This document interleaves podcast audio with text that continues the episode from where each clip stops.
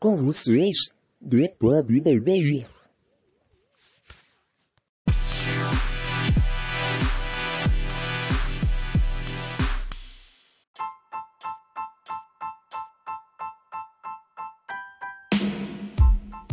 Vê salve galera do Bate Bola Inglês, tudo bom com vocês? Sou eu, Guto Souto na área e estamos começando mais um The Pub BBI num momento que vamos dizer sublime para o futebol, que hoje é dia de The Best. Temos um novo rei e mais em breve a gente vai falar sobre ele. Mas antes de falar sobre esse novo legado aí do The Best, eu vou apresentar os meus convidados de hoje, os parceiros de bancada, meus parceiros de bar, que é o Alex Torres. Tudo bem, Alex? Tudo bem, tá tudo ótimo por aqui. E estamos bem, estamos sobrevivendo aqui. Estamos também aqui com um cara que hoje passou um perrengue com o goleiro, quase quis entregar a paçoca, mas acredito que a vitória deixou ele feliz. Tudo bem, meu querido Matheus?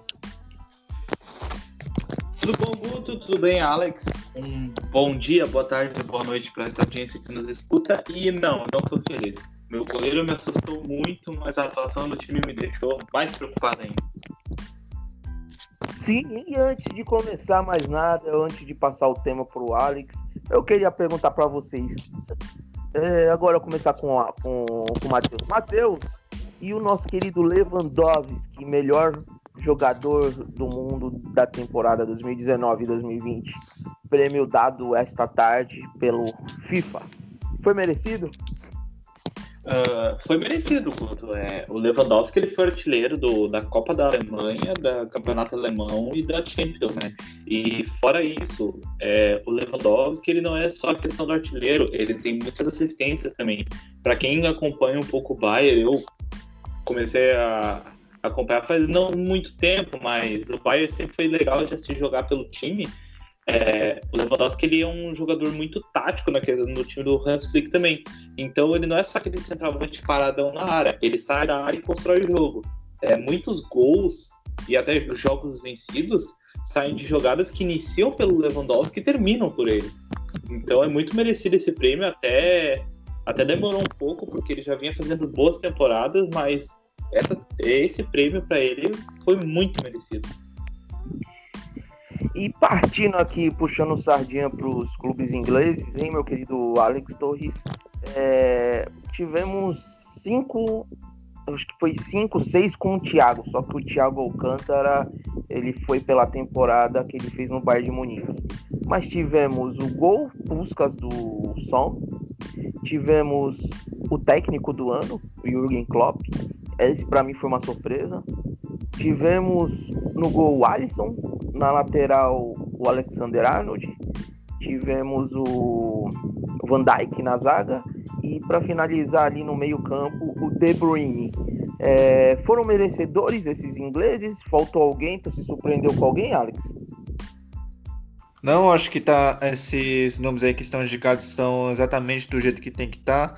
O Alisson é realmente melhor goleiro melhor lateral direito, não vejo alguém melhor do que o Alexander Arnold. O Van Dijk também merecia estar e o De Bruyne também ele tem sido muito vital para o Manchester City é, e tem sido um dos melhores. Então, eu acredito que esses aí estão, estão muito bem do jeito que estão. É, faltou um português lá no meio campo, meu querido Matheus? Ah, Guto, o Bruno como é que eu posso te dizer? É, é óbvio que a FIFA ia contar o campeonato português. Porque no campeonato português o Bruno destruiu. Mas não tem como dizer que foi injusto ele não estar no, no, nos 11. Agora, eu discordo um pouco pelo técnico. Para mim, o melhor técnico da temporada foi o Hans Flick. O cara ganhou tudo. Botou aquela máquina do Arsenal para jogar, do Bayern para jogar. E não é nem o Klopp acreditou, né? Pra mim, a reação dele é: nem eu acredito que eu tô ganhando esse prêmio. É, foi. Ele, mas... ele, falou, ele falou isso, ele falou, ele falou. É, eu não fui o melhor, mas obrigado pelo prêmio. Foi isso as palavras dele. Exato, então achei muito. O prêmio de técnico, apesar do Klopp, eu, eu apesar de ser Red Devil, eu sou muito fã do Klopp desde a época do Dortmund. eu adoro o Ron. Eu acho ele um baita técnico, mas esse prêmio foi muito errado. Agora, a seleção do mundo não tem muito o que discordar. Pra... E eu vou dizer, depois do Lewandowski, para mim o melhor jogador da temporada foi o Kimmich. Joga muita bola. O Ah, palavra, é só olhar aí. palavras do próprio Lewandowski. Palavras do próprio Lewandowski. Para mim, eu não entendo como o Kimmich não teve uma re- relevância maior nesse prêmio, porque para mim ele jogou mais bola, foi o melhor jogador do Bayern na temporada. Palavras do Lewandowski. Não é? Mas é verdade. É, eu vou ser bem sincero, tá? É, o dos três que finalista, o Kimmich devia estar entre eles. Devia. Ah, ah, eu Apesar- não sei vocês, se vocês mudariam alguém, mas eu colocaria é, Kimmich, De Bruyne e Neymar, os três melhores do mundo. Eu não colocaria. E se fosse para ser mais ainda, eu tinha colocado até o Neuer no lugar do Neymar. Que eu acho que o Neuer também jogou mais bola até que o Lewandowski. Mas assim, tipo assim, é mais gosto e tal, votação, porque a gente acompanha, mas eu. Mas é complicado. Dentre os três que foram escolhidos, o Lewandowski fez a temporada que ganhou tudo, apesar dos números do Messi ser extraordinário, mas foi merecido. É, eu vou só citar um aqui que é, é, é louco que eu vou falar, ainda mais sendo torcedor do Manchester. Mas o Mané também podia ter ganhado um, um alô, porque, vamos ser bem sinceros, a, a temporada do Mané também foi espetacular. Ah, meu, Mané. eu, eu sabe o que, eu acho? Eu acho assim, se não deram pro Salah naquela temporada fenomenal, que o time foi vice-campeão, o cara foi artilheiro de tudo aí, enfim. O Mané não ia estar mesmo. É, vamos seguir, gente. Vamos seguir para a IFL com o nosso querido Alex Torres. Alex, a palavra está com você. Vamos lá, vamos começar novamente lá do fundão mesmo. Vou começar diretamente da quinta divisão. Então, da quinta divisão, é, eu não tenho noticiado muita coisa fa- faz tempo mesmo. Mas é, o negócio lá tá feio, cara. É, se já tá difícil para as divisões maiores, assim, a, mais para elite. Imagine para a quinta divisão. Enquanto a, a IFL tá lá nos, nos seus 18 jogos, por exemplo, em- algo em torno disso, a National League ainda tá. O time que mais jogou foi o Torquay United com 14. Porque volta e meia sempre tem algum time ali que, que, que tem algum surto ali de, de Covid e acaba não podendo jogar. É, inclusive, na última terça, ocorreu um negócio interessante que pela primeira vez o Notts County e o Nottingham Forest jogaram juntos é, na, na mesma noite. O Notts County venceu o Stockport County por 1 por 1 a 0. E já o Nottingham Forest não, não tá bem mesmo com, com o Chris Hutton lá. Não sei se é mesmo com ele ou apesar ou, ou, ou apesar dele.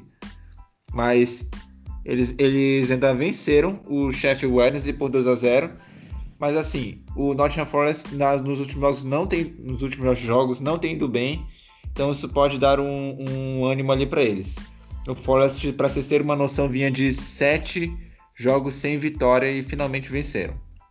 Então os dois times venceram, talvez isso tenha dado um, pouco de sorte lá pros, pros vizinhos um do outro. Então, é, último jogo da, da, da última rodada da National League, tivemos também Solid Rumors 2x1 no Halifax, o Wrexham, que agora é o Ryan Reynolds, o ator do, Bla- do Deadpool, é o dono do time, venceu fora de casa o Weymouth por 2 a 3 a 2 E o Torquay United, que é o líder, perdeu do Dagen Red por 1 a 0 E, e era para ter Wealdstone contra Dover Athletic, mas esse jogo não aconteceu por causa de um surto de Covid no Dover Athletic. O líder é o próprio Torquay United com 32 pontos, 14 jogos. É, o vice-líder é o Southern United com 26, com 13 jogos. É, depois vem Notts County com 23. E, e dali vai descendo, vamos para a zona de rebaixamento, onde temos o Yeovil Town com 8 pontos apenas, mas tem 11 jogos. O Weymouth com 7 pontos e 12 jogos. E Dover Athletic com 6 pontos apenas, mas em 9 jogos. Então, os times que menos jogaram foram o próprio Dover Athletic e o East League. O East League está com 17 pontos com 9 jogos. Então, uma diferença de 5 jogos aí de, de, de diferença do East League para o resto. Então, uma diferença, uma distância também de 15 pontos para o líder. Então, então, vamos ver como é que essa diferença vai ser tirada. Se é que vai poder ser tirada. Então, Yeovil Town é um, é um velho conhecido da EFL, mas só que parece que a fase não tá nada, não tá nada boa. O Barnet é o time que é logo acima, com 9 pontos em 13 jogos. Esse aí já jogou mais, então um, um simples empate do Yeovil já bota o Barnet na zona de rebaixamento. E lembrando que a National League está com 23 clubes e não com 24 por causa da falência do Macclesfield Town, que agora votou a existência como Macclesfield FC. Ainda vamos ver em qual divisão que eles vão, que eles vão entrar. Agora, indo para League 2, quarta divisão. O Morecambe venceu o Leighton Orient por 2 a 1 O Morecambe já está começando a afastar essa, esse fantasma de rebaixamento, já está começando a, a brigar ali pelo, pelo G7. O Carlisle United venceu o Mansfield Town e com os resultados ali do, do, dos outros jogos, o Carlisle United assumiu a vice-liderança da competição. E detalhe que o Newport County empatou, mas só que, tipo, de tanto empatar, tanto empatar, os times estão chegando, mas ninguém aproveita a oportunidade. Era a oportunidade perfeita para o Cheltenham, para o Forest Green. Nenhum deles venceu hoje. O Cheltenham, aliás, perdeu para o Bottom Wanderers por 1 a 0. O Bottom, aliás, vem de uma fase boa. É, veio de uma sequência de vitórias, é, perdeu inexplicavelmente por 6 a 3 do Port Vale, que vinha de uma sequência de derrotas. Então, para você ver como é que é o futebol. O Bolton já está se acertando com o técnico Ian Everett, está em 12 com 25 pontos. E na zona de rebaixamento nós temos o Steven Age, que não jogou, aliás, vai perder o, o próximo jogo também por causa de um surto de Covid no elenco Iam jogar contra o Tranmere Rovers na última rodada, não jogaram. Stevenage está com 13 pontos em 17 jogos. E logo depois vem o Southend United com 12. Sim, o Southend United está reagindo, está começando a tomar forma uma possível reação. Então, se, se tudo der certo para o Southend, o, pode, pode, até, pode até acabar saindo da zona de rebaixamento. Se vencerem o próximo jogo, e o Barrow ou o Bradford City não vencerem os seus. Um dos dois não, não pode vencer. O Southend tem que vencer e algum dos dois não pode vencer. O Bradford City ou o Barrow. Aí o Southend United é, sai do Z2 até porque o Stevenage não vai jogar porque tá com Covid.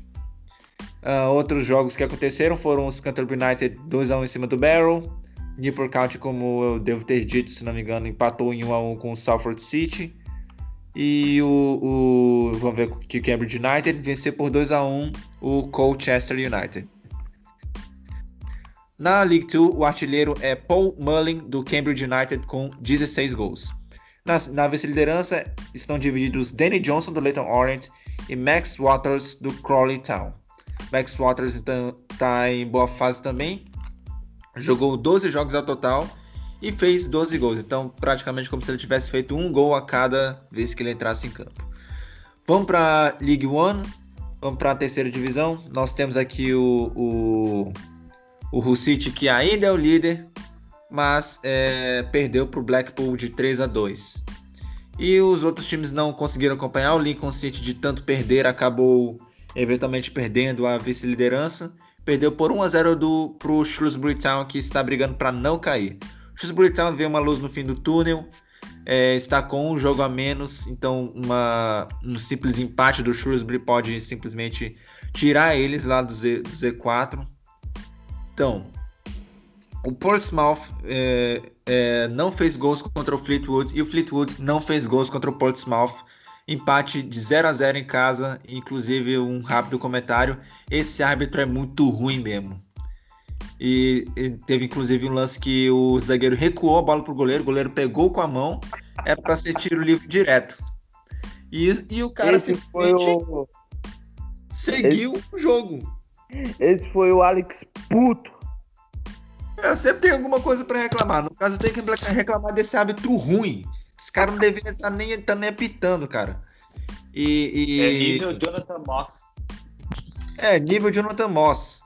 Mas apesar disso, é, é, tem coisas positivas para tirar daí. O Portsmouth é o novo vice-líder da League One, mesmo tendo empatado. Porque o Peterborough empatou. Finalmente! Parabéns, Potter. Parabéns. Viva a Pompey, Pompey Albion. Ou Pompey a Championship, aliás. É, rumo a Championship.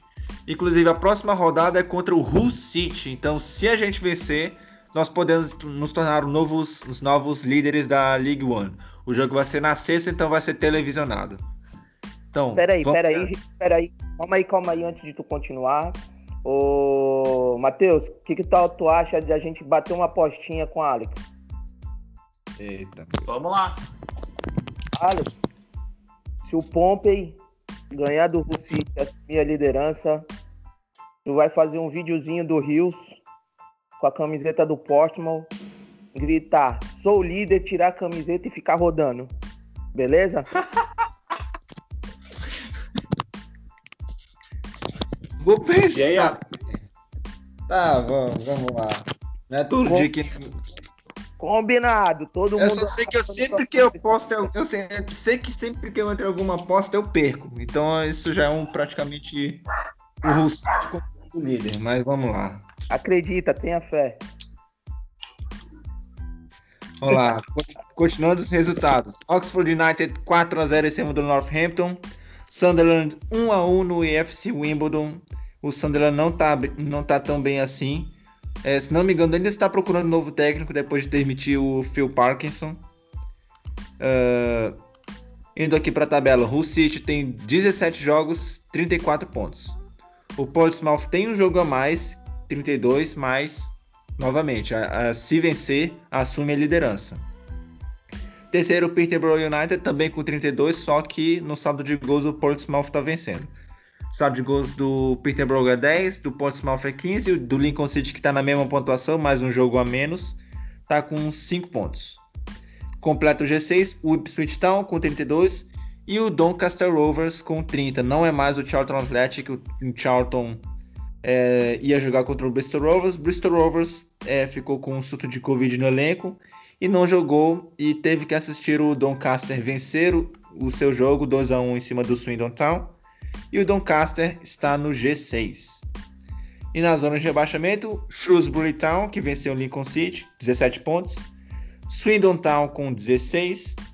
Wigan Athletic com 14. O Wigan Athletic está horrível mesmo. É, nessa rodada foi goleado por 5 a 0 pelo Rochdale. Então, a questão do, do Wigan Athletic é mais de sobrevivência mesmo, porque parece que vai cair, vai cair com tudo. E para completar, o lanterna é o Burton Albion com 13 pontos apenas. O artilheiro da, da League One é o atacante do Peterborough United, Johnson Clark Harris. A vice-artilheira Joe Pigot, do IFC Wimbledon, com 10, com 10 gols. Em terceiro lugar, John Marquis, do Portsmouth, com 9 gols. Indo agora para a Championship, vamos agora terminar essa, essa isso aqui. Então na Championship, é, começando tudo com um jogo bosta da rodada, que foi Queen's Park Rangers 0, Stoke City também 0. O Bournemouth é, teve uma certa dificuldade ali com o Wycombe, mas no final acabou vencendo mesmo. 1 a 0 em cima do, do Wycombe Wanderers, vitória do Bournemouth. E o North City ia jogar na próxima, no próximo dia, então o Bournemouth ficou sendo líder por, por pelo menos um dia. O Norwich City acabou vencendo mesmo por 2 a 1 em cima do Reading. O Nottingham Forest, como eu disse, acabou com a sequência de, de derrotas, venceu por 2 a 0 o Sheffield Wednesday. E o Derby County também está fazendo a sua reação, vencendo por 2 a 0 o Swansea City. O Swansea City também está brigando para subir, então essa foi uma grande vitória para os comandados de Wayne Rooney. E o Watford estava em 0 a 0 contra o Brentford, teve um pênalti, Troy Deeney converteu, mas o Brentford correu atrás e empatou a partida 1 a 1 lá na casa do Watford.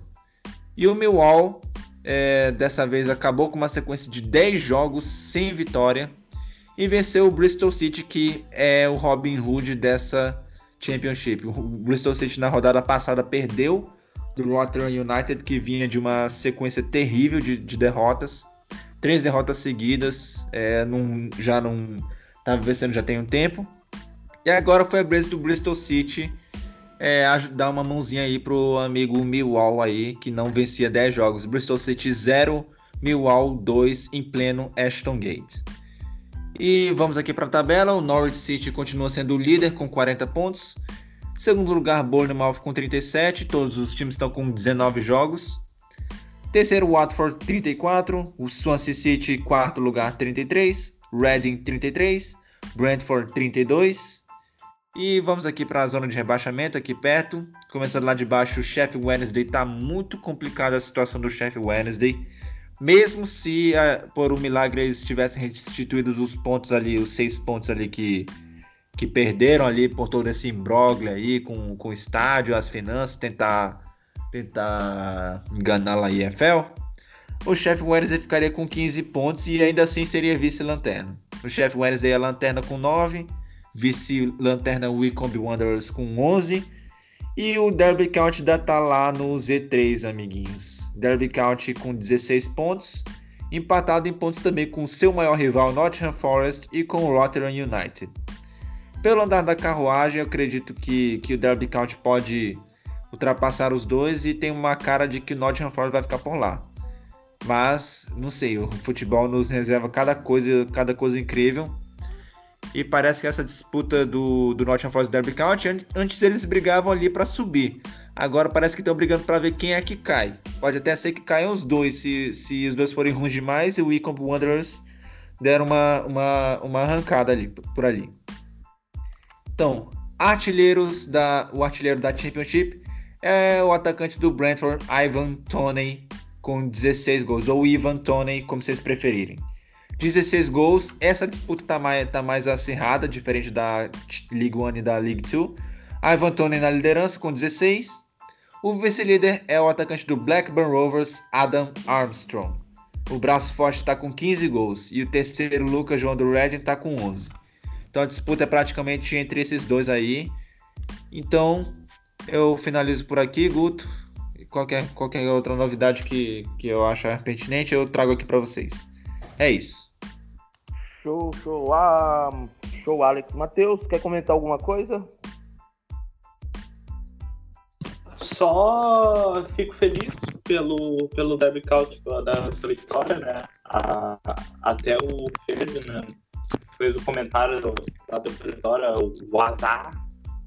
Mas é estranho ver a situação de alguns times, né? O, se não me engano, tá falando do Wigan e quando eu vi falando do Wigan, me viu o Sheffield United na cabeça de uma, uma como é que é fazer uma campanha ruim, apesar de que é um pouco, como é que eu posso dizer, é um pouco preocupante a situação dos times de das divisões inferiores pelo coronavírus, né? É muito é muito desfalque, muito jogo cancelado por causa de de surtos, porque é caro é caro manter a, o teste e o isolamento que fazem. Né? Para quem acompanha, vê que é muito diferente do teste da Premier League para as outras divisões. Então isso é um pouco preocupante, porque isso vai dar um vai dar um conflito financeiro nos times mais futuramente ainda. Por causa dessa queda de rendimento, alguns times vão cair. E isso quebra o financeiro de um todo. Então é ficar com um olhar atento aí para para esses clubes, assim como o Wickham, por exemplo, e o Derby County, que está na zona de baixamento. É, sim, a torcida também perderam várias receitas que talvez é, poderiam ajudar nesse momento, mas está complicado mesmo. E eles não pensam nem duas vezes em cancelar jogos. Sabe? Teve um, dois, cancela o jogo. Preocupado. É preocupado com o futebol inglês. E partindo aqui para Premier League. É, vou falar os resultados da rodada, depois eu vou passar. É, já vou começar já com o Matheus do jogo de hoje entre Sheffield e Manchester United. É, a rodada 13 se iniciou com o Wolverhampton vencendo o Chelsea por 2 a 1 é, um jogaço no final do jogo lá, o Pedro Neto resolveu aparecer e acabou com a partida. O Manchester, Manchester City também empatou 1 a 1 com o West Brom. Esse jogo ocasionou a demissão do nosso querido Olá, como que é? O Bilic, né? Do Slavo Bilic. Slavo Bilic. E já, já contrataram aquele ruindade que é o San Allardyce. Agora que o time vai cair mesmo. É, o Arsenal. Tem coisas que não dá para entender, né, Guto? Tem coisas que não dá para entender. Não entendo, não. Realmente, essa foi demais. Não demitir, vai. Que às vezes um time com uma mudança é, resolve, melhora, né? Então, talvez seja. Uma reação. É, então, e outro ponto que também lembrei agora comentando foi o primeiro técnico a ser demitido na, na Premier League e depois de 13 rodadas que foi o Bilic, né? E partindo, e partindo aqui o próximo jogo, o Arsenal vem, empatou, né? Um a um com o Southampton. Tivemos a lei do ex nesse jogo. O nosso querido Theo Walcott é, marcou o gol e do, do Chance. E não teve essa aqui no comemorou. Comemorou e mesmo, como... gritou. E, e, ainda ocasionou uma expulsão do Gabriel Marganês. Desculpa, falou, Matheus? Não, é, eu ia dizer que ele comemorou, mas que essa, essa tu tocou no Gabriel Magalhães, é como é frágil o emocional, o estado emocional dos jogadores do Arsenal. Né? Olha a quantidade de expulsão que teve só nessa temporada. É, tá difícil a situação do Arsenal, mas vamos seguir aqui. Temos o Leicester, né, que perdeu em casa pro Everton. Realmente o Everton, depois que voltou o nosso querido Richarlison e o James Rodrigues ficaram machucados, o time voltou a vencer e já é o terceiro, olha só. É o terceiro no campeonato. E o Leeds, o jogo, talvez eu acho que foi o jogão da rodada. Eu tô falando mais alto aqui porque os vizinhos resolveram gritar, aí é complica. Mas o Leeds, o Leeds aqui é, foi o maior, acho que foi o melhor jogo da rodada. Venceu por 5 a 2 o Newcastle. O Newcastle que tem uma defesa vamos dizer assim, que não falha tanto, que se fecha. Resolveram abrir o compasso. Depois de 2 a 2 o jogo estava 2 a 2 descambou a defesa e o Leeds do Maurão, um abraço para ele, não pôde participar ainda, é, resolveu a parada por 5 a 2 Tivemos Queria comentar jogo... uma coisa, Guto. Oi, Sobre falar. o jogo do Newcastle, uma coisa que me deixou bem, bem intrigado que aconteceu quase a mesma coisa no jogo contra o United. É, o Steve Bruce, ele fecha o time até uns 75. Aí ele, aí ele pensa, hum, dá para ganhar. Aí ele abre o time, ele escancara o time. Ele dá toda a possibilidade pro adversário fazer gol. Que foi o que aconteceu com o United, que foi o que aconteceu com, com o Leeds. Se tu olhar, é mais ou menos do mesmo jeito. Ele defende bem, vai seguindo, vai fazendo os golzinhos de bola aérea e abre o time top. Então, é muito pouco. Apesar do time do Newcastle não ser muito bom, ainda é muito pouco para aquele time. Ele, não, ele tem um pouco mais de qualidade para poder fazer mais do que está apresentando. Só comentário eu, rápido. Eu acho que o time do Newcastle é um time bem escalado, é um, é um time mal escalado. Tem bons nomes, é, mas não são utilizados assim, igual você falou, é 880. Ainda não consegue pegar o meio termo. Então, às vezes, o time sofre consegue bons resultados, mas às vezes toma essas pancadinhas da vida aí. E tivemos jogo bosta da rodada, que foi o, aliás, o placar bosta da rodada, tivemos dois nessa rodada, que foi o Fulham e Brighton e Aston Villa e Burnley. Só que o Aston Villa e Burnley eu consegui ver, ontem eu não consegui ver porque eu estava viajando, mas o Aston Villa e Burnley vi hoje, foi um bom jogo. É, o Grealish dispensa comentários mais uma vez é, jogou demais, mas o jogo faltou finalização, por isso que Burnley e Aston Villa ficou 0x0. Ah, outro comentário que eu queria fazer também sobre esse jogo. É, hoje eu tô só nos comentários, só nos pitacos. É. é. eu acho que a última vez que eu participei, o pessoal tava falando daquele Aston Villa que tava ganhando e disputava liderança.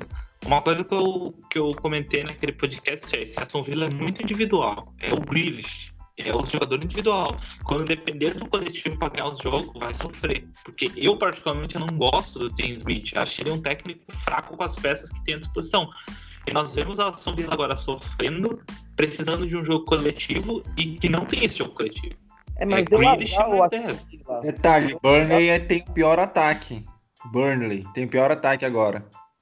né? Mas eu, eu acho que o, o Aston Villa ali deu azar, porque perdeu é, alguns nomes, por exemplo, o Barkley, que estava fazendo uma dupla ali bem interessante com o Jack Grealish ali no meio, o cara se machucou, então, tipo, aquele o Douglas Luiz também, expulso no outro jogo, ficou fora. Então, uma substância, um coletivo que talvez o time possa ter algo a mais, não tá tendo, né? Então, Mas a queda de rendimento não é de agora também, né, Guto? Não, mas É. é, mas é um eu não espero muito. É um time que, tipo, tem as individualidades, como você falou, mas na hora que tem um coletivo, o coletivo tá pecando pelas faltas de reposição, né? É, mas eu é, é idiota essa comparação, porque o Ancelotti ele é muito mais técnico que o Smith, mas nesse ponto que tu fala é um ponto de comparação entre Everton e Villa. O Everton Também perde é. dois jogadores e morreram.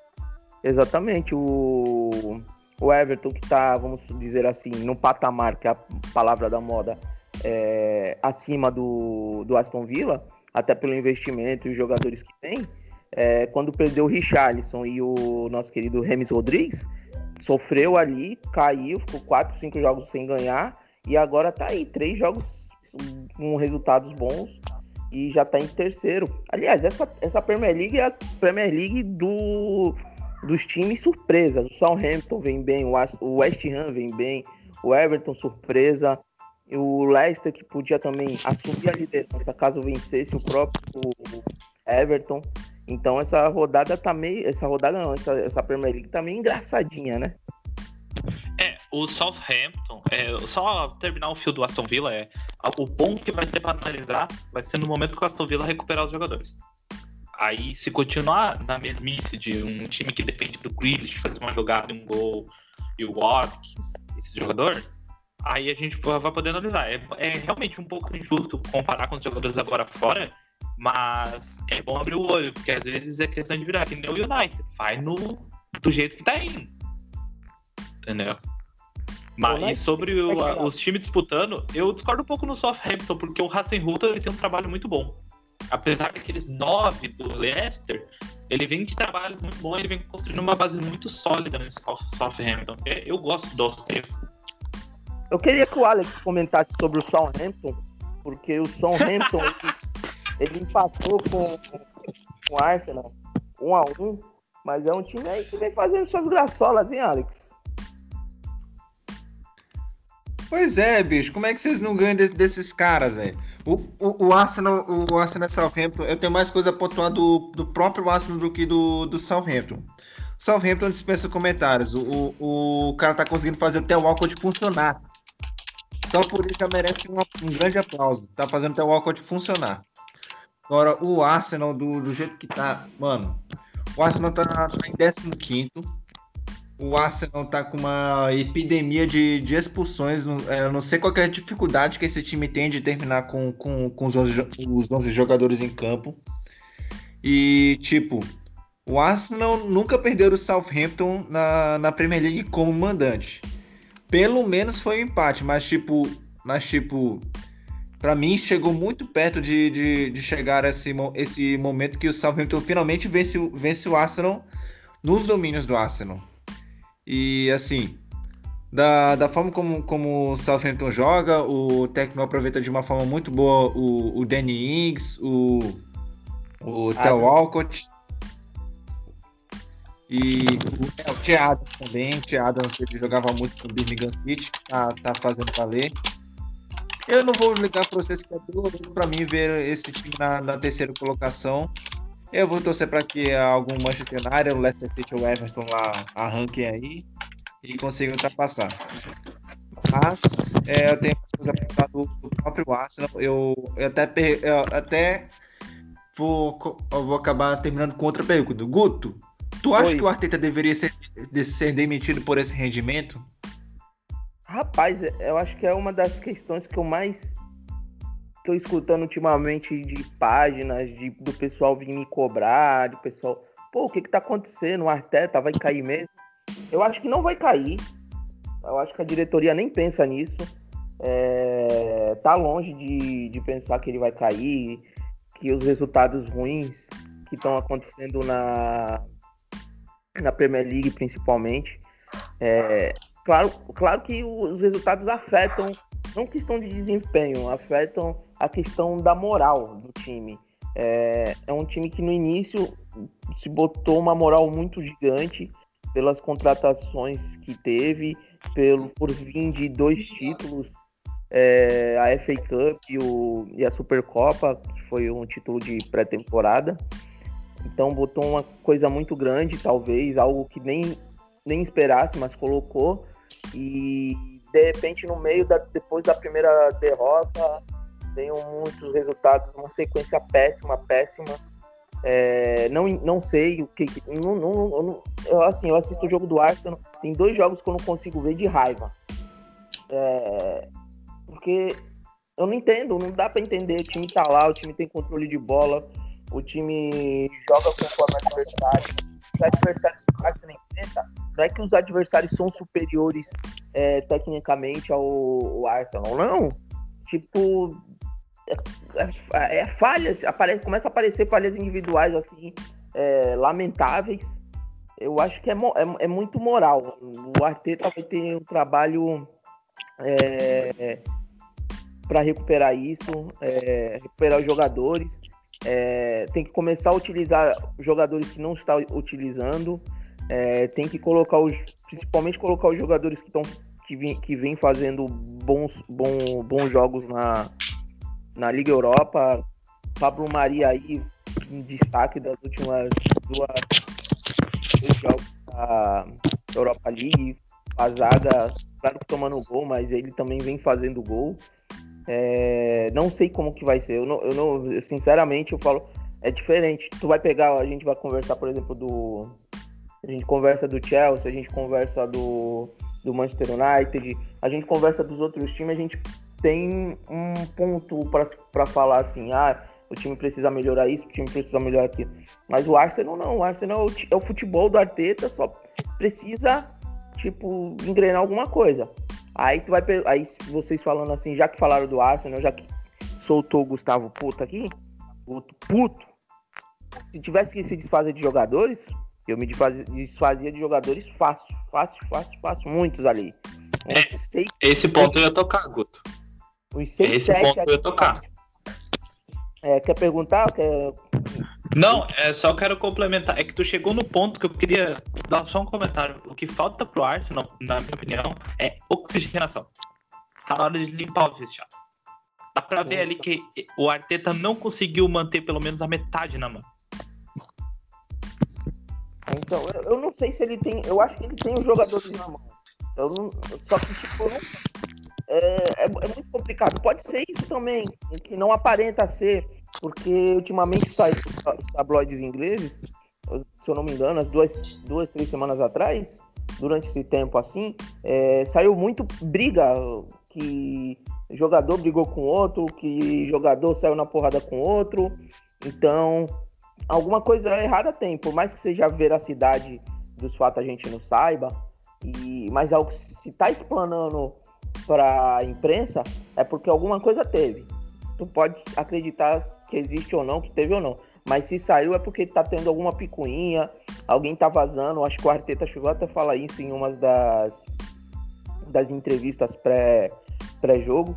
E ele vai atrás de saber quem tá abrindo o vestiário. Então, eu não sei. Mas a limpa no elenco tem que fazer. Eu, o Alex, o Alex, o Alex sabe até de quem eu vou falar. Aubameyang, Lacazette, é, com que é Sebadios. Mano, eu tô, eu, mano, eu, eu assistindo o jogo do, do Guindonze, é, jogando no Hertha Berlim, é de doer o meu coração aquele meio campo do Arsenal sem vida. É, tipo, o Torreira, estão dizendo que vai voltar, pega o Torreira, faz um meio campo forte, dá, todinho pro nosso querido Thomas Partey parar de se machucar, que um dos melhores jogos com, do Arsenal no, na temporada foi com o Thomas Partey comandando o meio campo, até contra o próprio United do Matheus. Então volta a Guindouze, volta a Torreira, faz o meio campo trio ali forte, manda o William pra puta que pariu, manda o Lacazette pra puta que pariu, manda o Aubameyang pra puta que pariu, foca nos dois garotos lá, traz o Isco. Mano, precisa, não dá. Do jeito que tá, o Arsenal só vai sofrer pra, pra liga, porque eu não sei se o Arteta tá pensando nisso também, mas é um pouco da visão que eu tenho, que eu vejo. Eu não sei se o problema é tão grave ou tão fora assim, mas não vai, não vai cair. Acredito que o problema é mais o principal é recuperar os jogadores e a motivação, mostrar que o time é forte, que era igual o time do início, aquela vitalidade, recuperar a força. E o Arsenal, eu acho, acredito que quando voltar a ganhar, eu acho que vai começar a melhorar no campeonato, mas enquanto isso, não é algo que se preocupe ainda, igual o Alex falou, está em 15 mas não está, é, graças a Deus, é uma, é uma Premier League onde os times ruins estão muito, muitos ruins. É, então, não é um bagulho. A 15 colocação assusta de tu olhar na tabela, mas tu vai olhar os pontos, não é tão preocupante assim, porque existem muitos times ruins para pensar que o Arsenal vai brigar por rebaixamento. E se você olhar também, tá tão disputado que se o Arsenal engrenar 3, 4 vitórias seguidas, já encosta lá no pelotão de cima, que também tá muito disputado, não tem ninguém disparando. E a... pode falar, Alex. Alguém quer falar? Não, eu acho, que... é isso mesmo. Tu, tu pontuou. É, tudo isso, sobre o Arsenal é isso aí mesmo. e é isso, gente. O Arsenal, eu não, eu não gosto muito de falar do Arsenal, porque eu fico puto e me deixa muito puto. Até quando o time tá ganhando, eu fico puto, porque eu sou palmeirense, então eu tenho essa coisa no sangue. Quando o time tá bom, eu fico puto ainda, porque eu acho que poderia ter sido melhor. Mas vamos aqui pro West Ham e Crystal Palace. É, um golaço, provavelmente vai ser um dos Puskas da próxima temporada. E se não for, essa senhora FIFA aí que inventa os, os pontos é, tá de brincadeira, né, gente? É, que golaço do Haller, não sei se vocês viram. Foi um senhor gol. Ah, eu vi, cara. Parecia o Leone da, o Leone da, da Silva. Que que é isso? Golaço mesmo. Foi longe agora aí, foi baixou o menino São Paulino, né, Alex? Ah, claro. é, eu confesso que, que empolgou. Me empolgou. Mas, mas assim, o meu comentário sobre o próprio time do West Ham, eu acho que é a melhor campanha deles desde aquela vez que ganharam a, a, a que ganharam uma vaguinha na Europa League, que terminaram em sétimo. Não lembro qual foi a temporada exatamente, mas acho que é a melhor campanha do West Ham em selar, em selar tanto tempo deles brigando contra o rebaixamento. Desde o Paier. É, do Paier. Acho que o, o Iago quer nem, quer nem ouvir falar de, do Paier mais, depois de tudo que, que, que houve. É 2015, 2016, né? Que o Leicester foi campeão. Foi essa temporada, eu acho que o Leicester deu bastante trabalho. Pois é. E aí, o West Ham tá, tá, na minha opinião, tá muito bem. É, eu não, eu acho que eu não vejo eles ainda assim brigando pela vaga da, da Liga Europa, mas acho que vai ser uma temporada tranquila demais para eles. É, o Crystal Palace, para mim, é, é a mesma temporada que eu vejo de sempre assim. Ficar ali embaixo, mas assim também não, não, não chega a assustar, brigar por, pra não cair, esse desespero, nem nada. Pra mim, o Crystal Palace é a mesma coisa que tem sido, sei lá, desde que, que voltaram. É... Gabriel, é, Matheus? Rapaz, eu tenho que confessar para vocês, eu acho que eu não, isso eu não explanei nem no, meu, no Twitter da página.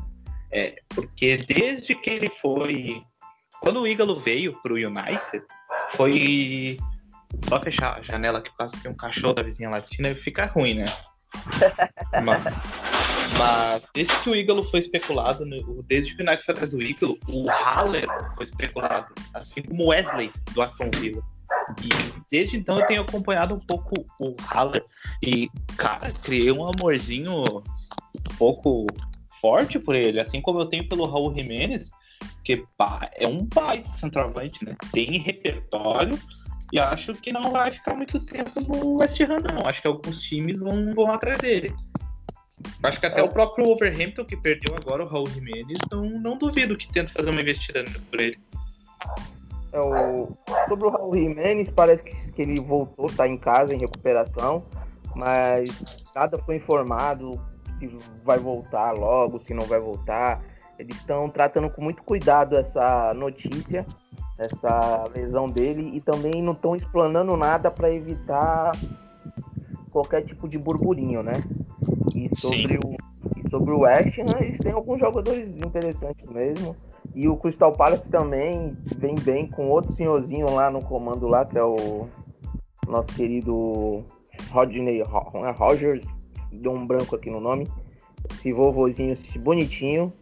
Mas acredito que o. Olhando aqui a tabela, se vocês olharem bem, o West Ham tá na frente do City, do Wolverhampton, dos Wolves, né? Do, do, e do Arsenal. Então, é uma senhora campanha, tá com 20, 21 pontos. É, três pontos atrás ali do Leicester, ali, que briga para as competições europeias. O Crystal Palace também estava bem ali, está com 18 pontos. Chegou um, duas rodadas atrás, estava até entre os três primeiros. É uma temporada interessante. É a volta por cima de David Moyes, podemos dizer, né? Sim, ele foi muito questionado, né? É. é. Eu gostei do que eu vi do West Ham, apesar da vitória do United. É, o primeiro tempo do West Ham foi muito bom. A questão é que prevaleceu a qualidade técnica do United naquele jogo, né? Agora vamos aqui antes, vamos falar agora o temos um novo líder, né? Agora no campeonato, o Liverpool ganhou do Tottenham, né? Um gol no último no último lance do jogo. O Alex aqui, que eu acho que, que viu a partida, que fez o resumo da partida. É... Eu acho que era até, vamos dizer, óbvio que o, que o Liverpool ia tomar essa, essa liderança novamente, porque eu, o, eu não vejo o Tottenham como um time que vai brigar por títulos, mas eu vejo um time que vai dar trabalho. Mas mais por causa talvez do seu técnico, porque o técnico não bota fé não, viu? O Mourinho tá aí, voltando a se achar de novo. Ele tava quietinho na humilde, mas não consegue, né? Aquele. Eu não consigo, vou, vou aprontar das minhas, vou dar entrevistas. Foi muito sensacional. Ah, o melhor time perdeu. O cara fala pro Klopp. É muito sensacional, né, gente? Meu Deus do céu o jogo do Tottenham contra o Liverpool me lembrou um pouco. O começo do jogo, até o gol do Liverpool, me lembrou Manchester United e Liverpool na queda do Mourinho. O cara estacionou o ônibus. Eu fiquei muito irritado no começo do jogo. Eu assisti, né? Porque para mim valeria um empate. O United, querendo ou não, tem um jogo a menos. Só que, bah, era nítida que o Liverpool ia acabar ganhando aquele jogo. Nossa, mas eu vendo o jogo, engraçado que eu come... aí eu começo, a gente acompanha, eu trabalho com isso, então eu vou ver alguns comentários. E eu vejo gente falar bem do Tottenham, assim, de um jeito, ó, Mourinho, sei... Gente, que jogo que vocês estão vendo? Que o Mourinho, ele continua jogando fechado. É que a fase do Kane e do Son tá tão espetacular que, tipo, eles estão levando o time nas costas. Não sei se o Alex aí tem outra visão. Tô ouvindo, tô ouvindo. É, eu tenho uma outra visão. Só atravessando a Alex, assim, ó, o Mourinho, ele tava transparecendo que ele tinha mudado bastante. É, o time dele jogava mais leve, jogava tentando criar mais. Só que esse jogo em específico pare... lembrou muito o Mourinho antigamente, porque o começo do jogo é uma pressão absurda do Liverpool. A gente sabe que o Liverpool ia pressionar, mas não precisava ser tanto. O Kane era meio campo. O Kane estava no círculo central antes. O Kane. Então, esse jogo para mim foi o, o, a vitória do Liverpool passa muito pelo Mourinho. Porque se ele tivesse continuado deixando o time um pouco mais leve, tentando sair um pouco, eu não acho que teria aquele primeiro gol do Liverpool teria saído tão cedo. Tanto que o time dá uma melhorada, depois do gol, até que consegue um empate, mas depois volta. Eu acho que foi um, um vício, aquilo ali é o vício do Mourinho. Bom, aquilo ali ilustra muito bem o vício do Mourinho e o que parece que continua fazendo o que ele fazia antigamente, que, que o levou à demissão do United. Né? É... Alex, quer falar alguma coisa do clássico? Cara, eu queria falar que é, eu ia falar mais ou menos por aí mesmo que, que esse jogo do Liverpool e do Tottenham foi muito domínio do Liverpool e o Tottenham foi praticamente engolido. E assim, realmente pareceu um Mourinho de, de, de, antigamente. E o Tottenham, tipo, é, dava aquelas, aquelas osciladas, a prova disso é, é o Crystal Palace 1x1 com o Tottenham. Eu, no, no, fundo mesmo, eu sabia que o Liverpool ia eventualmente ganhar, que o Liverpool também ia ter, ia ter uma parte da sua, da sua torcida de volta lá no, lá no Enfield. E acabou que, que venceu o time que estava mais merecendo a liderança nesses jogos mais recentes. Liverpool tá, tá líder e vamos ver o que, é que vai ser. Mas eu, eu, eu não descarto o Tottenham assim, fora da briga pelo título, não. Até porque o Tottenham não chegou assim na vice-liderança completamente à toa. Então, eu acho que o Tottenham pode sim ainda disputar o título. Ainda tem muito jogo aí para rolar, mas é, se, se for do mesmo jeito que foi contra o Liverpool, e é, fica meio fica muito mais em dúvida tudo isso. É, é assim, pra não falar que eu, que eu tô sendo clubista ou qualquer coisa, é, eu gosto da clubista, aqui é o Tottenham. Não, gente. É a minha visão. Eu não vejo, eu não vejo realmente o Tottenham vai brigar é, por títulos. Mas pode ganhar. Depois que o Leicester ganhou o título, o Tottenham pode ganhar. Tem time para isso. Mas é pelo jeito do seu técnico. Eu não acredito que times como o Manchester City, como o Arsenal, eles vão ficar ruins no campeonato. Então, vai perder muitos pontos. Todos os times vão crescer. E sem falar que essa temporada, os times médios são muito bons, estão tirando pontos essa facilidade que você falou do. que o Alex falou do Tottenham contra o Crystal Palace já aconteceu contra o West Ham, entendeu? Então é complicadinho. Mas que tem um baita, ele tem muito jogador e era para jogar mais, eu acho que era. Não só depender tanto do de trazer o Kane para lançamentos para o nosso querido Som, que tá dando muito certo. Então, vamos ver os, como vai ser prorrogar a temporada e veremos o resultado aí. O Tottenham vai ter que apresentar aí na, na próxima rodada algo novo e vai ter que dar resposta da derrota, né? Pro, contra o, o Liverpool. E agora vamos para o último jogo da, da, da temporada, da rodada, né? Que é o Manchester United e Sheffield.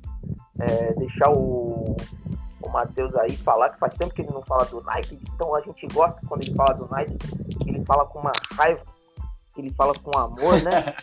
Mas foi quase, a gente até brincou ali no grupo, eu fiz assim, caralho, o caramba, o o Henderson tem a chance, né? O, o Solskjaer deu a chance dele jogar. Talvez até eu acho que é um prêmio. Ó, vai lá, garoto, arrebenta contra a sua ex-equipe. E o cara fala, falha bizonhamente. É, eu acho que até o DG já falhou assim, até parecido com esse tipo de jogada. Contra o Everton. Ah, Contra o Everton no Goodson Park, temporada ah. passada, ele fez a mesma coisa. Então, mas é, eu acho que isso aí faz parte. A partir de um time, qualquer time que gosta de jogar com o goleiro, vamos dizer assim, saindo, é, tocando bastante na bola, corre esse risco. Então, vamos, eu, vamos dizer que é um erro aceitável. É, questionável, mas a partir do ponto que acontece o erro, mas se você joga com, com goleiro, realmente vira e mexe vai acontecer esse tipo de lance. E o jogo foi 3 a 2 o Manchester United conseguiu rever, é, reverter, virar o jogo com os seus meninos lá jogando bastante bola. É, eu acho que tá muito intro... eu eu tô vendo assim, você me disse se eu tiver errado. Eu acho que tá eu acho que tá começando a entrosar ali o trio ali Pogba, é, Bruno Fernandes e Rashford. E se conseguir englobar ali o nosso querido Cavani, vai dar muito certo. Mas é só um achismo ali. Vamos falar, deixar o Matheus agora me responder isso e falar suas visões do jogo aí, Matheus.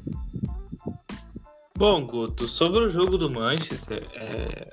aqui eu, eu não quero ser, ser repetitivo, né? Eu não acho que a equipe tem jogado bom futebol uma equipe, uma equipe com um elenco do Manchester, com um técnico razoável. Não digo razoável, porque o Solskjaer ele é razoável, mas um técnico bom um Maurício Pochettino, um Julian Nagelsmann, um Marco Rose, ele teria goleado o Sheffield. Teria goleado o Sheffield. É muito, não digo fraco de peças, mas coletivamente o Sheffield é muito fraco. É, o Henderson ele errou no primeiro gol, até depois ele nas suas redes sociais ele pede desculpa. Ele agradece a equipe ter reagido depois do seu erro, ele, ele assume o erro dele. Só que para mim ele falhou no segundo gol também. O Henderson estava cravado embaixo da trave, a bola foi dentro da pequena área. Era o Lindelof e Maguire contra dois atacantes. E uma bola em cima do goleiro. Para mim ele tem que sair socando aquela bola. Minha opinião. Mas uma, um dado que eu queria trazer sobre o, até sobre o jogo, mas sobre o ataque, é em 19 jogos do Rashford, ele tem 12 gols. Em 14 do Greenwood é 3 do Cavani, que em 10 jogos é 3, o Marshall em 11 jogos é 3. Eu nem vou contar o James, que o James joga pouco, mas em 6 jogos é um gol. É, isso mostra como o ataque do Manchester depende muito do Rashford. É, isso vem, hum, esses dados foram, foram trazidos de ataque de Manchester, a página no Twitter que traz muito bem esses dados, arroba United Ataque, então, isso mostra um pouco da Rashford dependência no campo de ataque, que quando muito bem marcado, é difícil do United criar alguma coisa. Hoje o Bruno mal apareceu. Mas quem apareceu? O Lindelof num lançamento espetacular pro Rashford, o Pogba num passe primoroso pro Marshall. Só que nesse vem um ponto. O... Eu tinha até criticado contra o West Ham a utilização do Marshall e o Greenwood pelas pontas, pelo simples fato que eles não voltam para marcar. Isso deixa os laterais muito expostos a dois contra um que foi o que aconteceu no primeiro tempo contra o West Ham. Tanto que a lesão do Cavani e do Marshall arruma isso com o Rashford indo para a esquerda e o Ramata na direita.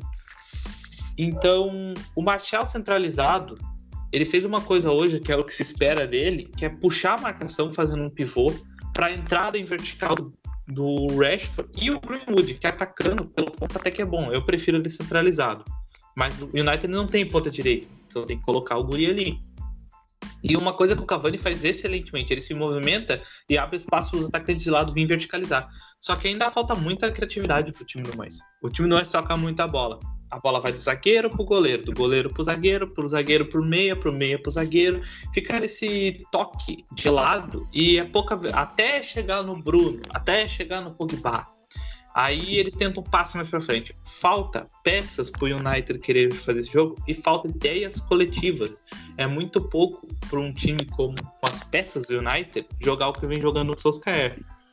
Mas até gostaria de tocar no assunto zaga, que a zaga para mim vem muito mal. Eu acho que poderia ser revista a titularidade do Maguire, o Lindelof muito bem, até o Argos. Alô, Argos, saudade. Vai querer me matar depois disso, mas o Lindelof vem carregando o Maguire. O Maguire vem muito mal. O Maguire vem muito mal. No um contra um ele se perde. É, eu acho que a perna trocada dele tem prejudicado muito. E acho que até poderia ser testado ali o Luke Shaw de zagueiro pela esquerda, é, estilo David Alaba no Bayern. Então, o United é muito desequilibrado. Quando o Solskjaer arruma defesa, ele estraga o ataque. Quando ele arruma ataque, ele estraga a defesa.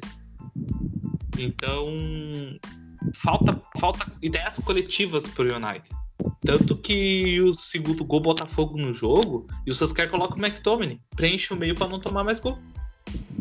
Em vez de mata o jogo, o Sascar falta, falta gana no Sascar, principalmente. Falta gana. Ele, ele falta aquela gana de fazer um, dois, três, quatro, cinco, matar, pressionar. E falta ideias coletivas nesse time. É muito individual. É, o terceiro gol do United, sim, é uma jogada muito bem trabalhada, que começa no campo de defesa, mas começa numa jogada individual do Pogba, que limpa dois jogadores. E numa falta cobrada, que nem foi cobrado, foi em vantagem. Falta jogadas como a do terceiro gol. Só que essas jogadas não parecem treinadas. Elas parecem lances isolados e é muito pouco para um time do tamanho do Manchester. Mas querendo ou não, o United está na disputa e vai atrás do Liverpool. Se ganhar do Burley, fica dois pontos do Liverpool, que é o atual líder. Era, era isso que eu ia falar. É, mas eu comecei a ver aqui. Desculpa aqui, eu vou, eu vou dar uma zoada no, ba, no balacobaco. Aí depois tu volta rapidinho, Marcão. O Maurão claro. chegou aqui. É, boa noite, Maurão. Seja bem-vindo aí novamente. Oi, boa noite. Boa noite a todos. Desculpa o atraso. É uma satisfação enorme estar falando com vocês, meus queridos amigos, mais uma vez, e também com o nosso ouvinte. É, então, foi até interessante, Mauro. Tu entrou bem no ponto que eu estava olhando a tabela, os próximos jogos, né? E tem algum, muitos jogos interessantes, né? É, tem o Crystal Palace, Liverpool, Southampton e City, Arsenal e Everton e Arsenal. Só tô falando jogos interessantes, é o meu ponto. Se vocês discordar, vocês discordam. Tottenham e Leicester. E para terminar, o Chelsea e o West Ham. E teremos o clássico, né? A Guerra das Rosas, né? E o Maurão chegou bem na hora que o nosso querido Matheus está falando do jogo de hoje, do, do Manchester. Então, essa Guerra das Rosas aí promete. Então, eu já quero deixar aqui vocês é, combinado, vocês tentem fazer alguma coisa aí. Se não der para nenhum dos dois participar, a gente grava num dia que os dois possam participar, porque eu quero ver essa treta dos dois falando sobre esse jogo. Combinado, gente? Combinado, por mim tudo certo. Matheus? Por mim também. E, Matheus, desculpa aí, era mais ou menos isso. Já já eu passo a palavra pro, pro Maurão falar do Leeds, mas o Manchester, o Manchester eu vejo muito isso aí que você falou. É, falta, eu acho que você falou um ponto muito bom do técnico. Falta ambição. Tu não vê ambição, não vê trio no time para ser campeão. E sobre o Maguire, tipo, é complicado, né? O cara é capitão, capitão da seleção inglesa, capitão do time. Ele tem uma moral muito foda e só que ele vive falhando, então difícil defender essa moral dele, mas ele tem créditos, pelo, pelo menos o que parece. Mas o. Apesar disso mas... tudo. Apesar disso tudo, desculpa te cortando. Apesar disso tudo, o Manchester ainda vem com, com um limite de pontos muito bons. Porque se ganhar o jogo atrasado que tem, pode ficar dois pontos.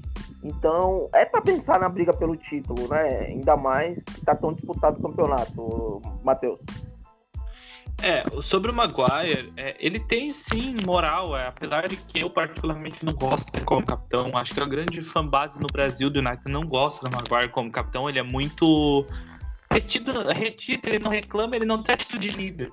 Ele não é o Bruno. O Bruno em campo tem mais atitude de capitão do que ele. Mas não é nem questão do Maguire ser um mau jogador. Uma coisa a gente tava, nós estávamos debatendo próprio Twitter é que o Maguire pode estar sendo muito prejudicado pelo lado esquerdo. Porque na Inglaterra se usa uma linha de três. Então o Maguire, toda vez que o Maguire joga numa linha de três, ele vai bem. Toda vez que o Maguire joga numa linha de três, ele vai bem. Porque tem mais dois jogadores para ajudar ele. Ah, então raramente ele fica num contra um. No United é ele e Lindelof. E Lindelof, tu vê ele cobrindo muito Lindelof. E isso é ruim, porque isso demonstra que o Maguire, ou ele tem muita dificuldade para jogar no pé trocado, e ele acaba indo muito pro lado do Lindelof, ou ele não leva confiança no Lindelof e deixa um corredor abertíssimo pelo lado esquerdo, onde o Alex Telles já é frágil defensivamente. Antes do Telles chegar, a gente já havia comentado: o Telles é fraco, vai precisar de amplo poderio ali sobre o lado esquerdo, que vai virar uma avenida. Então, não precisa tirar o Maguire da equipe, mas faz um teste fala, ah, ele tava jogando muito, a gente deu um espaço para os outros para ele descansar. Faz um teste, bota o Lindelof Shaw, bota um Maguire com um Shaw, um zagueiro pela esquerda, revitaliza o Marcos Sorro. Quer vender o Marcos Sorro? Traz ele de volta. Bota um jogo para jogar. Mas a dupla Lindelof Maguire não tem dado certo. É gol atrás de gol todo o jogo. E pode ter o Matite na frente da zaga, pode ter o McTominay na frente da zaga, pode colocar Fred, McTominay e Matite juntos, vai tomar gol igual, porque a zaga vem muito mal e principalmente pelo lado esquerdo de defesa. Mesmo com o Shaw em campo. O, ó, o United passou em branco contra o City, com o Shaw em campo, mas o Shaw não passava da linha do meio campo. E eu, eu vou dizer, o Shaw jogou muito naquele jogo. O Shaw vem bem, desde a chegada da Alex Telles, o Shaw vem bem. Só que o Maguire vê aquela, Já aquela peça. os dois juntos, né, o Matheus? Oi? Já chegou a jogar os dois juntos, o Teles e o Shaw. Contra o PSG. Foi, e foi onde o Maguire teve uma, uma defesa sólida, onde ele jogava Lindelof, ele e o Luke Shaw. Então tu tinha todo o artifício, mais o McTominay e o Fred tinha todo um, um sistema que não deixava ele num contra um contra um Mbappé, contra um Neymar. Mas não só isso. Qualquer jogador que vai para cima do Maguire e tem um mínimo de velocidade ganha. O, o centroavante do, do West Brom, se não me engano, eu não me lembro o nome dele agora, me desculpem. Ele Canu? ganhou na velocidade. Oi? Canu? Não, é outro. Eu vou até pegar aqui. Mas ele ganhou na velocidade do Maguire. Aquilo foi ridículo, porque tu vê que o cara é muito lento. E mesmo assim ele ganhou do Maguire num contra um. É idiota, é, é idiota, parece idiota da minha parte falar, mas isso deixa muito frágil a- É. o ataque da equipe do Manchester. É, eu acho que eu acho que foi até o Canu mesmo. Ou o Carlos posso ter. Né? É. É Mas joga. assim, Tem o então- Diaganá também, que é bom. Mas é um equilíbrio defensivo muito mal. E eu nem comentei, mas eu esqueci de deixar um ponto. O Matite é jogador aposentado. É triste ver a decadência do Matite. Muito mal. Muito mal. O Matite ele não ocupa espaço. Ele, ele demora pra tomar a decisão, ele tá lento, ele não consegue defender sem fazer uma falta. O Matite vem muito mal, gente. Não, não tem mais ritmo pra Premier League. E sinceramente, primeiro volante.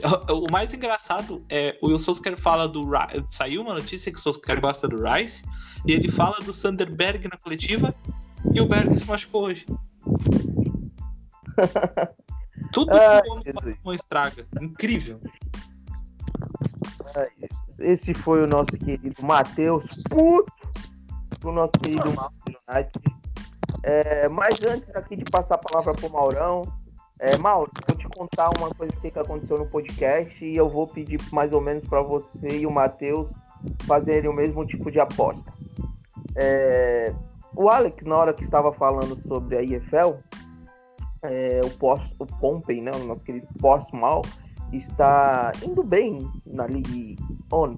Então, eles vão enfrentar o líder né, da, da competição, que é o Hull City. E caso o Pompey ganhe, eu falei pro Alex que ele vai ter que fazer um riozinho, um videozinho curtinho com a camiseta do Pompey, tirando a camisa e rodando e gritando: Eu sou o líder da On. É, Ele falou que vai fazer, que se caso ganhar, mas ele falou que dificilmente fará, porque sempre que ele aposta ele perde, o time dele perde, então vamos ver. Então ele fará essa aposta caso o Hull City ganhe, o Portsmouth ganhe do Hull City na sexta-feira, e eu acho que é o jogo da televisão. Então vou fazer uma campanha amanhã nesse jogo. Vou pedir pro Alex gravar um videozinho. Então vou pedir para vocês também gravarem um videozinho assim que acabar, pode mandar. Somos todos Pompey, mas o que eu quero também é ocasionar discórdia nesse podcast. É, a gente tá muito amigo, não quero ninguém se xingando, mas quando é duelo de rosas assim, eu quero que cada um atinja o espinho do outro. E aí, vamos rolar uma apostinha aí de Leeds e United? O que vocês acham? Pode vir, manda aí. Vamos ver. Manda, Guto. Tem até medo. Posso, posso mandar? Eu, tô, eu, tô, eu, eu não sou não sou a venenosa, mas estamos no. Estamos no. Estamos chegando. É, sabe aqueles carinha de. aquelas carinhas de cachorrinho? Sim. Ai, ai, ai. Do meme do Mano Brown? É, é, Sei. Tá moscando, é, Brown? cultura é tudo. Quem perder vai fazer um videozinho falando. Tipo chorando com o cachorrinho. Meu time perdeu. E se os dois empatar, os dois faz. Porra, eu largo numa desvantagem nessa daí, né? Mas como eu tô. Não, não, não. O jogo é no Old Trafford, não vem que não tem. Quem tá em desvantagem sou eu. É, isso é verdade. Se considerar que o meu time joga melhor fora de casa, pode ter certeza que sim. Mas, como nós vamos de peito aberto enfrentar, eu topo, cara. Eu também. É clássico. Fechado. É clássico. Quero o Williams e o McTominay jogando. Fechado Então tá então. apostado, Guto. recapitulando, quem perder, cachorrinho, empatou, os dois cumpre. Tá bom? Beleza. Já vou preparar a câmera já, porque é no Old Trafford o jogo. Fechado.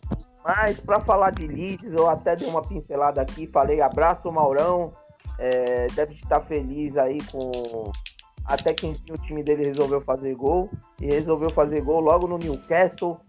É, quer falar um pouco de, sobre esse jogo aí, Maurão?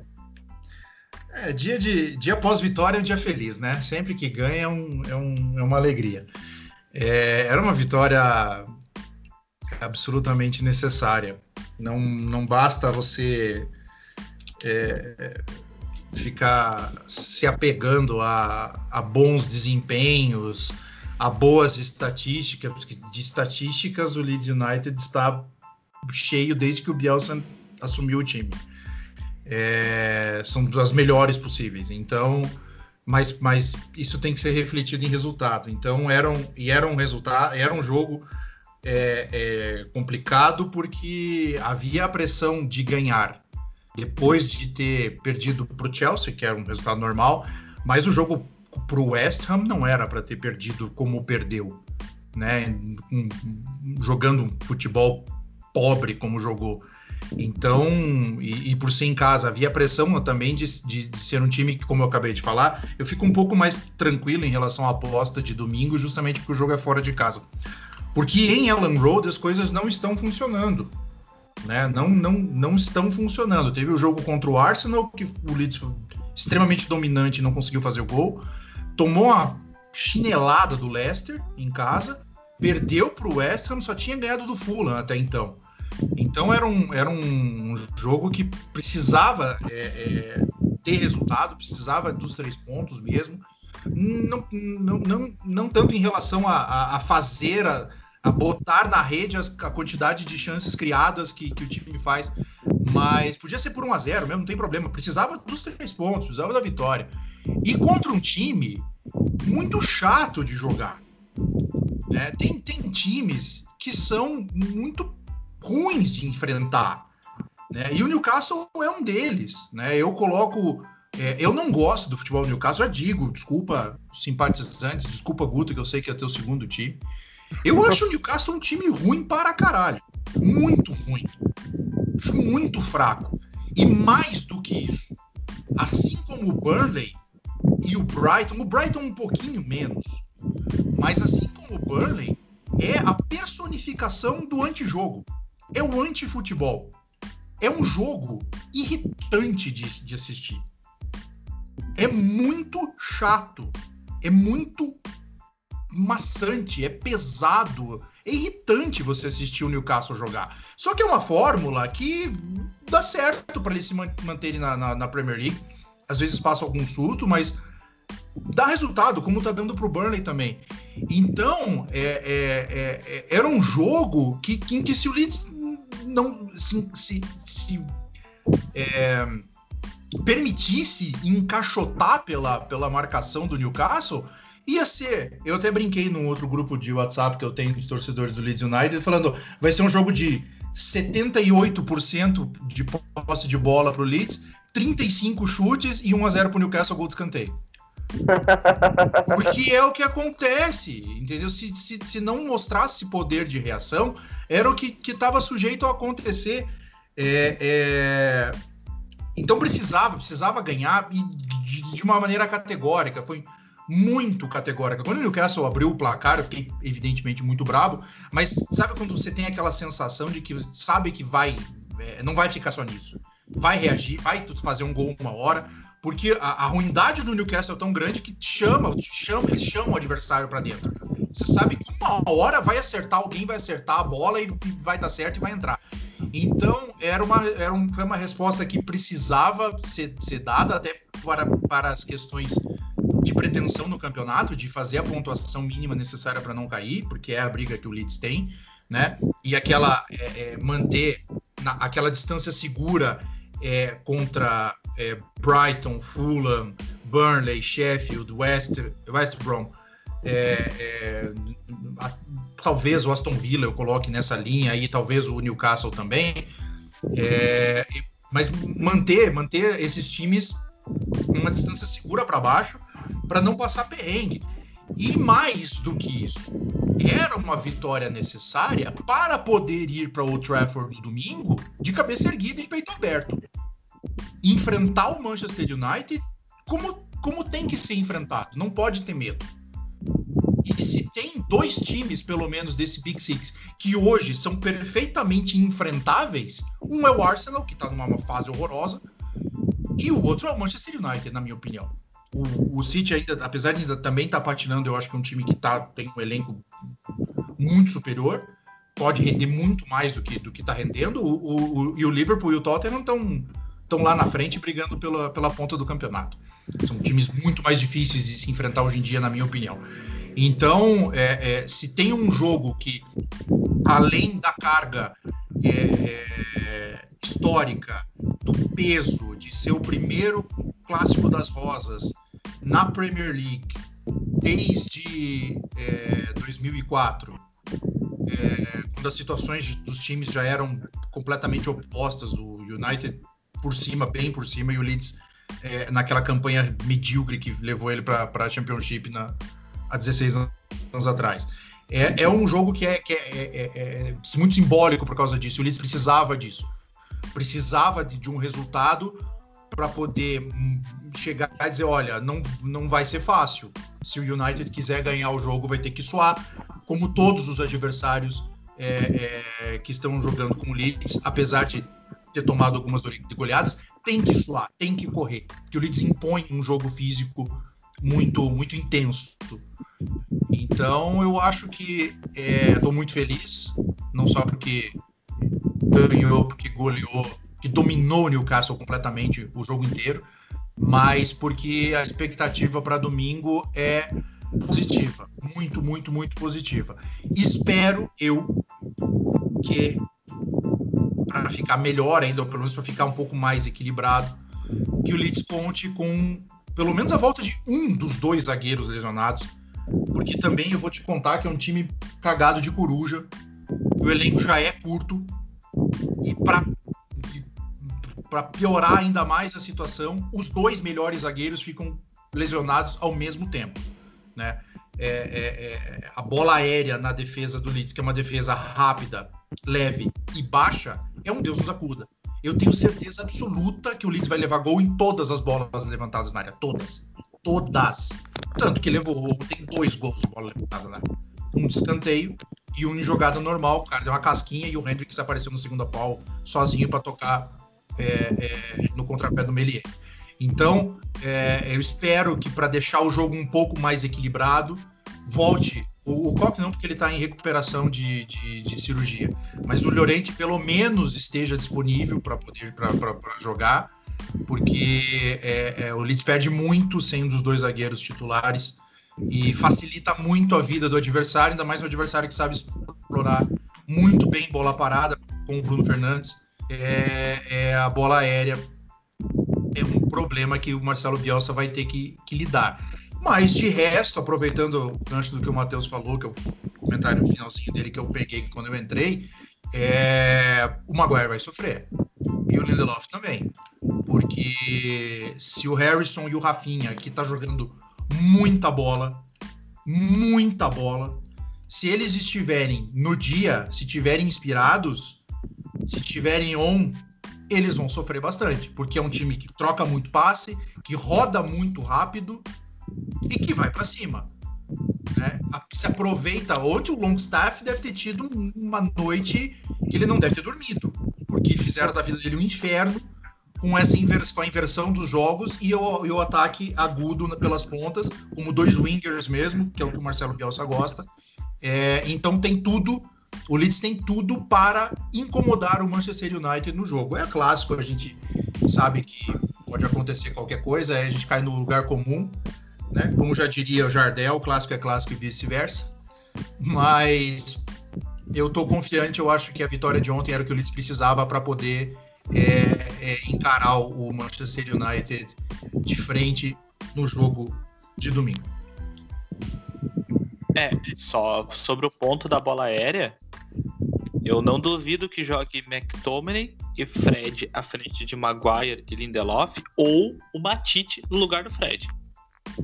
E o Cavani, muito provável, vem, volte para jogar esse jogo. Ah, sim. E eu. Tem que explorar. Então, assim, é, é um ponto que tem que ser explorado. O Newcastle explorou isso porque viu que contra o West Ham deu resultado. O West Ham levantou duas bolas na área e, tomou, e fez dois gols. E foi o suficiente para ganhar o jogo. É, então eu não duvido jogar McTominay e Matite, apesar de que eu não gosto porque não dá certo, não funciona. Mas eu não duvido pelo porque o Solskjaer contra o, o West Ham, se não me engano. Tô tentando lembrar agora, ele disse que precisava de dois jogadores altos, então o Fred nem no banco ficou. Uhum. Jogou. Ou jogue, jogue McTominay, Pogba e Bruno. Tem essa possibilidade também. Tem o Pogba, que eu tinha esquecido do Sim. outro. Sim. Mas. isso, isso é um ponto que o, que o Solskjaer com certeza tá, tá, tá, tá considerando. Porque, to- aliás, todo time que for jogar contra o Leeds tem que considerar a bola aérea, porque a chance de, de, de você ganhar no alto e conseguir cabecear pro gol é 99%.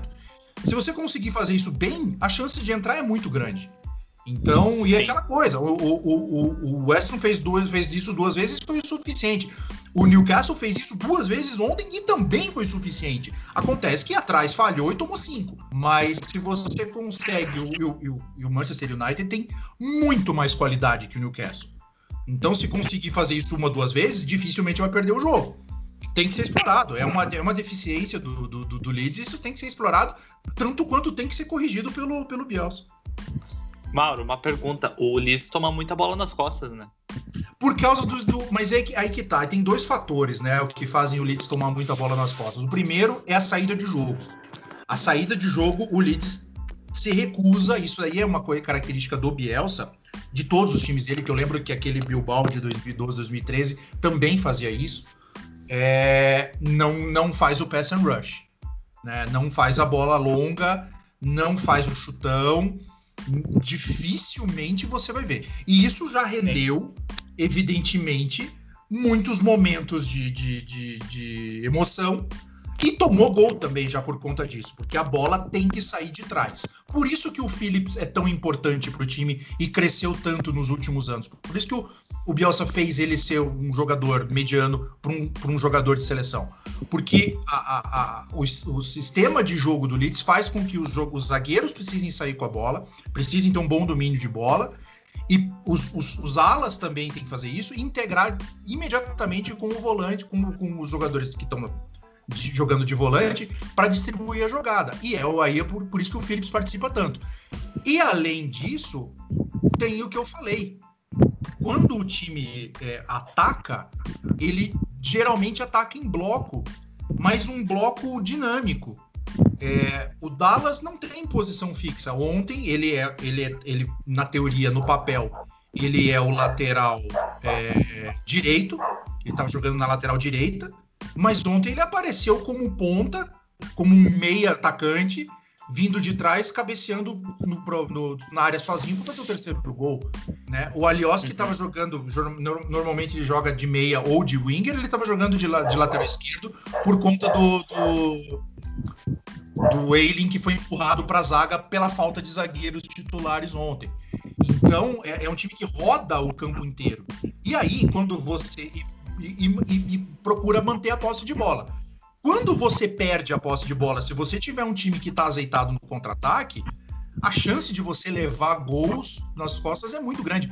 Foi assim, eu não vou nem falar do- do- dos, dos jogos da Premier League dessa temporada, porque você está falando de adversários é, é, de um poderio muito maior, o que faz com que o Leeds tenha que ser um pouco mais conservador até nesse tipo de jogo.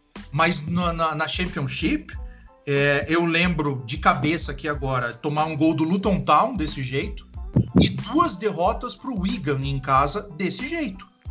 Era, era tão ataque contra defesa, dada a superioridade do Leeds em relação aos, aos dois, que é, é, chegou uma hora em que os, os zagueiros estavam jogando como volantes ofensivos. E aí, em dois, três contra-ataques, o Wigan foi lá, fez 2 a 1 na temporada é, é, retrasada, 1 a 0 na temporada passada, e o Luton Town conseguiu fazer um gol em Ellen Road, na, no, já, já na volta da pandemia, agora no final dessa temporada passada, o jogo acabou 1 a 1 Então, é, é, é, um, é, um, é um risco. O Leeds está exposto, né? É o, é o preço que se paga por você rodar muito e manter a posse de bola e tentar atacar o tempo inteiro. Você tá com, com, com, com, a tua zaga exposta. Se você conseguir explorar isso, é, é, a chance de você fazer gol é muito grande. Sim, a minha pergunta disso vem porque eu já estava eu tava pensando numa projeção de time e já vou dizer que até aqui no podcast o que eu imagino que vai acontecer. Ou o Manchester vai com três zagueiros, com o Luke Shaw fazendo terceira, o terceiro zagueiro, o que eu acho menos, improvável, menos provável, ou o United vai com quase a mesma formação que venceu o Leipzig dentro de casa. Vai com o Luke Shaw na lateral esquerda, vai com Pogba, Fred, Mac, McTominay e Bruno no meio campo, com Rashford e Marshall. Eu acho que o Cavani fica no banco e vai tentar um contra-ataque, mesmo jogando dentro do Old Trafford. Eu acho que pode ser, é, é possível. Jogando dessa forma, ele vai travar os dois laterais, porque vai ter muita gente no meio campo, e ele vai precisar disso, porque o Leeds ataca muito pelos lados. Então, né, vai ser é, é, é, Rafinha e, e, e Clit, provavelmente pela, pela, pela direita, Rodrigo e, e, Harrison pela, pela esquerda, com a subida dos dois alas, com a subida do Dallas e do Alioski quando puder, e o Benford lá na frente. Então, é, é, é, jogar com, com, uma zaga um pouco mais fechada pelas laterais é o jogo mais inteligente que você pode, pode fazer com, contra o, o, o, Leeds. Ele vai ganhar um bom cabeceador, ainda que o Cavani não, não, não jogue, que é o Pogba, né? E vai ter dois atacantes bons e rápidos na frente, o que também vai causar problemas, principalmente em cima do Liam Cooper, que é um desastre. É, eu falo do Marshall porque hoje ele fez um gol. E depois do gol, o Marshall dá uma recuperada no jogo em questão de confiança. Ele vai para cima, ele tenta uma duas jogadas. Então acredito que ele vai jogar com o Rashford e Marshall no ataque. Porque tu me descreveu um time que mais ou menos parecido com o time do Julian Nagelsmann, do Leipzig. Uhum. Não é a mesma coisa, eu acho que o Bielsa é mais treinador, o Nagelsmann tem muito problemas defensivos, muito mais do que o time do Bielsa. Ele é novo, ele ainda vai evoluir. Mas acredito que o Susquer vai querer fazer isso. Até porque no jogo da volta contra o Leipzig lá, foi a mesma coisa, só que tomou uma roda. E um jogo, uma coisa que vai mudar, que aí o Solskjaer tem que consertar, é se o, se o Leeds do Bielsa começar a virar muito jogo. Isso sempre pega o United mal. Sempre pega pelos lados mal. E isso é uma característica do Bielsa. O Bielsa não só inverte o jogo, roda o jogo com as mesmas com as peças fixas, ou as peças que ele inicialmente distribuiu, como ele inverte muito os jogadores. Os dois alas, os dois, é, os dois pontas, invertem o tempo inteiro. E normalmente dá resultado, porque eles jogam bem com as duas pernas.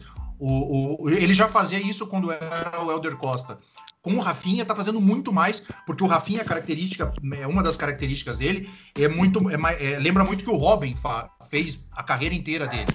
Né? Ele joga pela ponta, mas ele, ele vai levando para o meio. Ele vai levando para o meio e se abrir, ele bate. E ele chuta bem. Ele tanto que fez o gol de fora da área contra o, da vitória contra o Everton em Liverpool.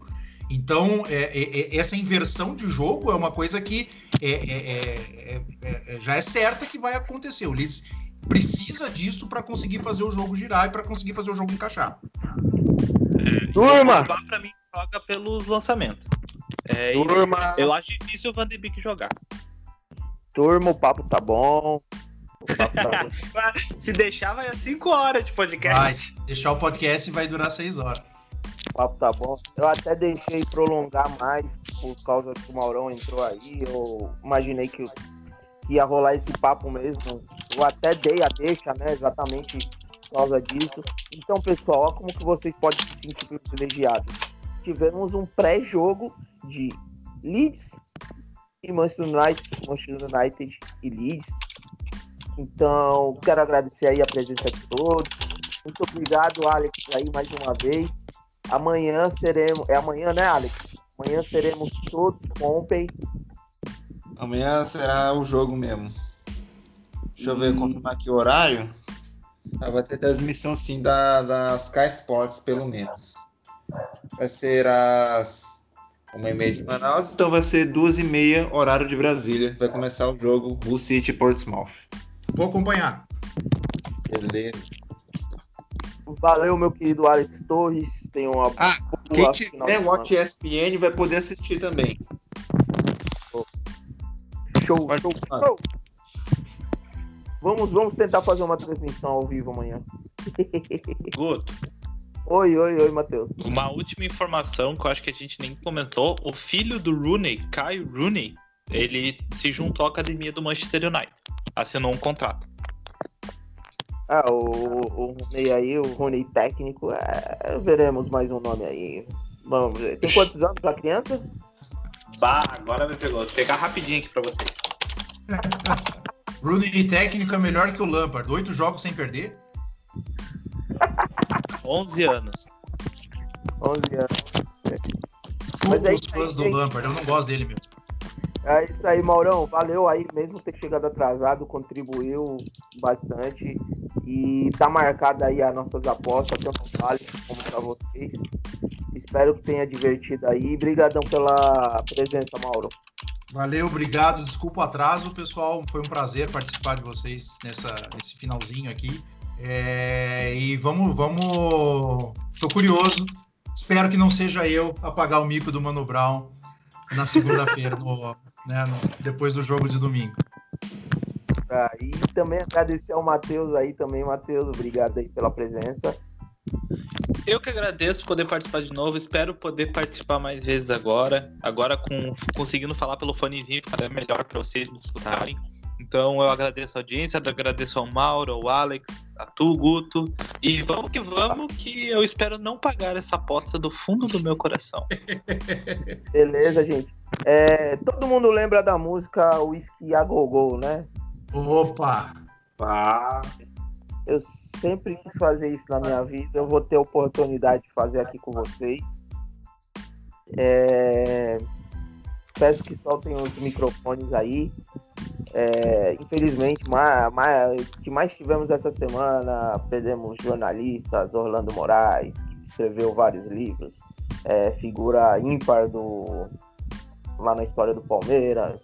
É, perdemos a atriz do, do Zorra Total, perdemos o nosso querido Paulinho do Roupa Nova e muito, fiquei muito sentido. E eu quero terminar mais ou menos uma homenagem, não póstuma, né? Póstuma não é que morreu, mas enfim, que guarde nossas lembranças. Acredito que todo mundo, em certo ponto da vida, escutou isso que é o Gol Gol. Então, todo mundo lembra daquela parte, né? Hey! Sim. Vai ser essa? Eu achava que era o refrão. Não, vai ser essa. Aí a gente parte pro refrão. Simbora? Tá bom. Vamos Alex, lá. Tá bom. Vamos lá. Você faz o quê e a gente faz o coro, é isso? Isso aí. Tá bom. Hey! Hey! Ei, Uou! Uou! Oh, Hey! Hey! Ho! Ho! oh, Eu perguntava tu, Joana. dance? E te abraçava wanna wanna dance? Lembrar. É pra você. Um sonho a mais não faz mal.